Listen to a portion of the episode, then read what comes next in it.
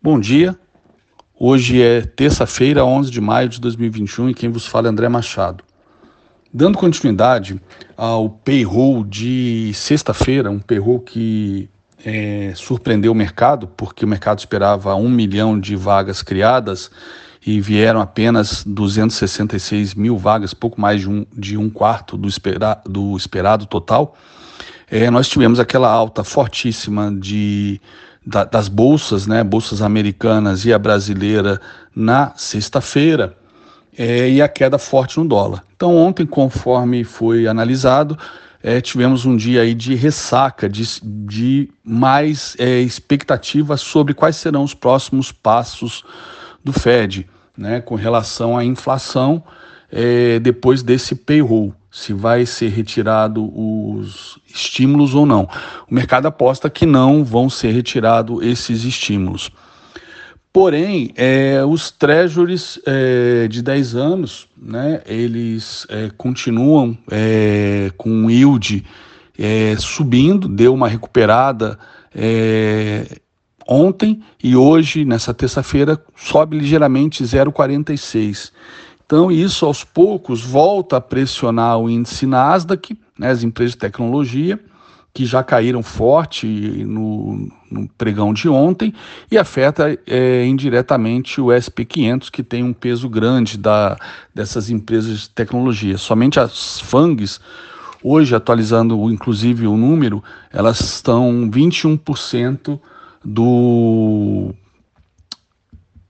do valor de mercado do SP500, apenas cinco empresas, 21%. Facebook, Apple, Amazon, Microsoft e Google. Então, é, qualquer queda mais forte no Nasdaq afeta também o SP500. E em menor intensidade o índice Dow Jones. É, nesse minuto, né, são 7 horas e 16 minutos, é, o Nasdaq cai menos 1,28 no futuro e o SP futuro caindo 0,76. O índice Nasdaq chegou a fazer uma mínima hoje em é, com 1,65 de queda, tá?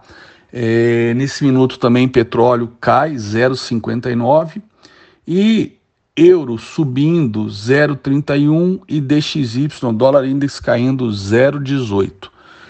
É, uma das coisas que hoje vai chamar a atenção do nosso mercado interno é justamente a ata do Copom, que sai agora às 8 horas e vai, esperamos, né, que, que tire as dúvidas que ficaram no comunicado após a decisão da semana passada.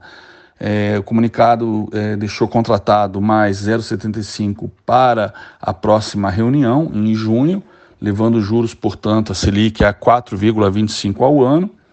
Porém, não ficou claro qual vai ser a, o passo, os passos seguintes. Então, é, essa ata deve esclarecer, bem como também as apostas a serem feitas por conta do IPCA de abril, que também sai hoje às 9 horas da manhã.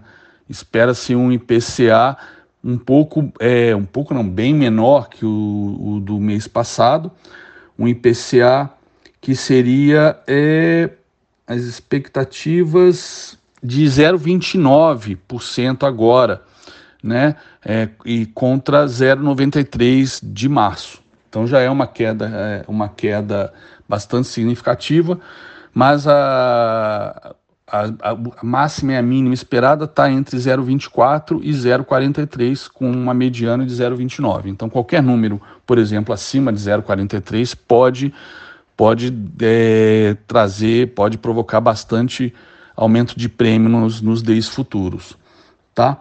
Então, isso é o principal cenário para a gente, além do que da continuação aí do episódio aí de vacina, que a gente, né, Fiocruz, assim como Butantan, já é, sinalizando que o gato subiu no, pesar, no telhado por, por conta dos atrasos dos insumos vindos da China, que todo mundo está colocando isso na conta do presidente depois dos comentários da semana passada, quando se compara o, as entregas para outros países na América Latina que estão em dia.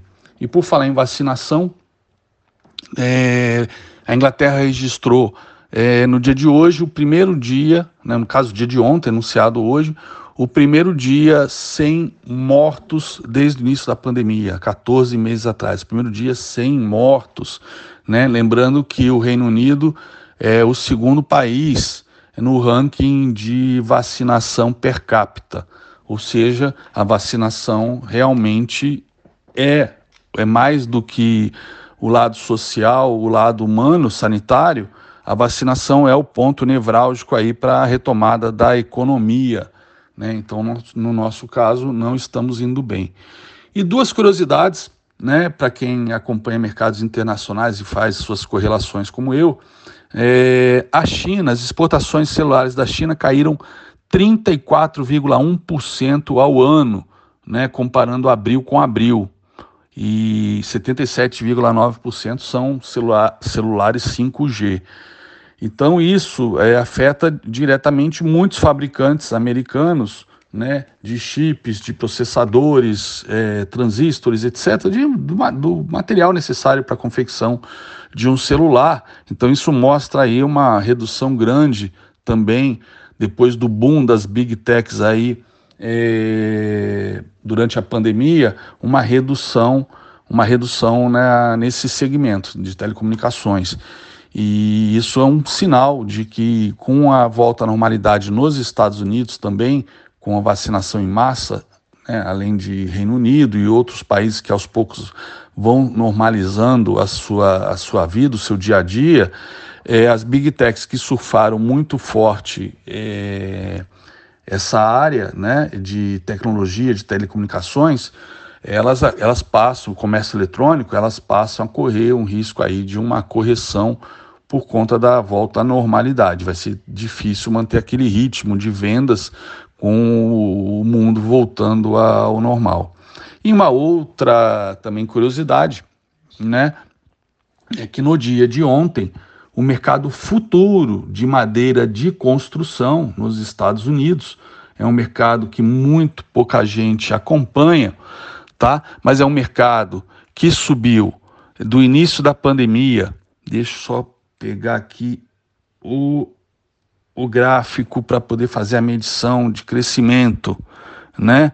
Do início da pandemia até ontem, ontem, foi um mercado que subiu, uma commodity que subiu, ó, de, vou pegar a data de 1 de abril, fundo aí da pandemia, é, subiu até anteontem, tinha subido 549% né? E chegando num alvo, num alvo técnico, e depois disso tivemos ontem uma queda de 5%.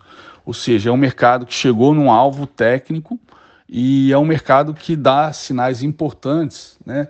Sobre o, os gastos dos americanos que foram em, enormemente amplificados durante a pandemia na área de, na área de construção. Muita gente com juros baixos de 0 a 0,25 e também com ah, mudanças para lugares mais afastados de centros urbanos e com esses juros baixos, né, adquiriram novos imóveis ou fizeram grandes reformas. Então, isso aí também não deixa de ser um indicador muito interessante para quem acompanha nos detalhes esses sinais que podem nos dizer muita coisa. Fico por aqui, um excelente pregão a todos, voltamos amanhã.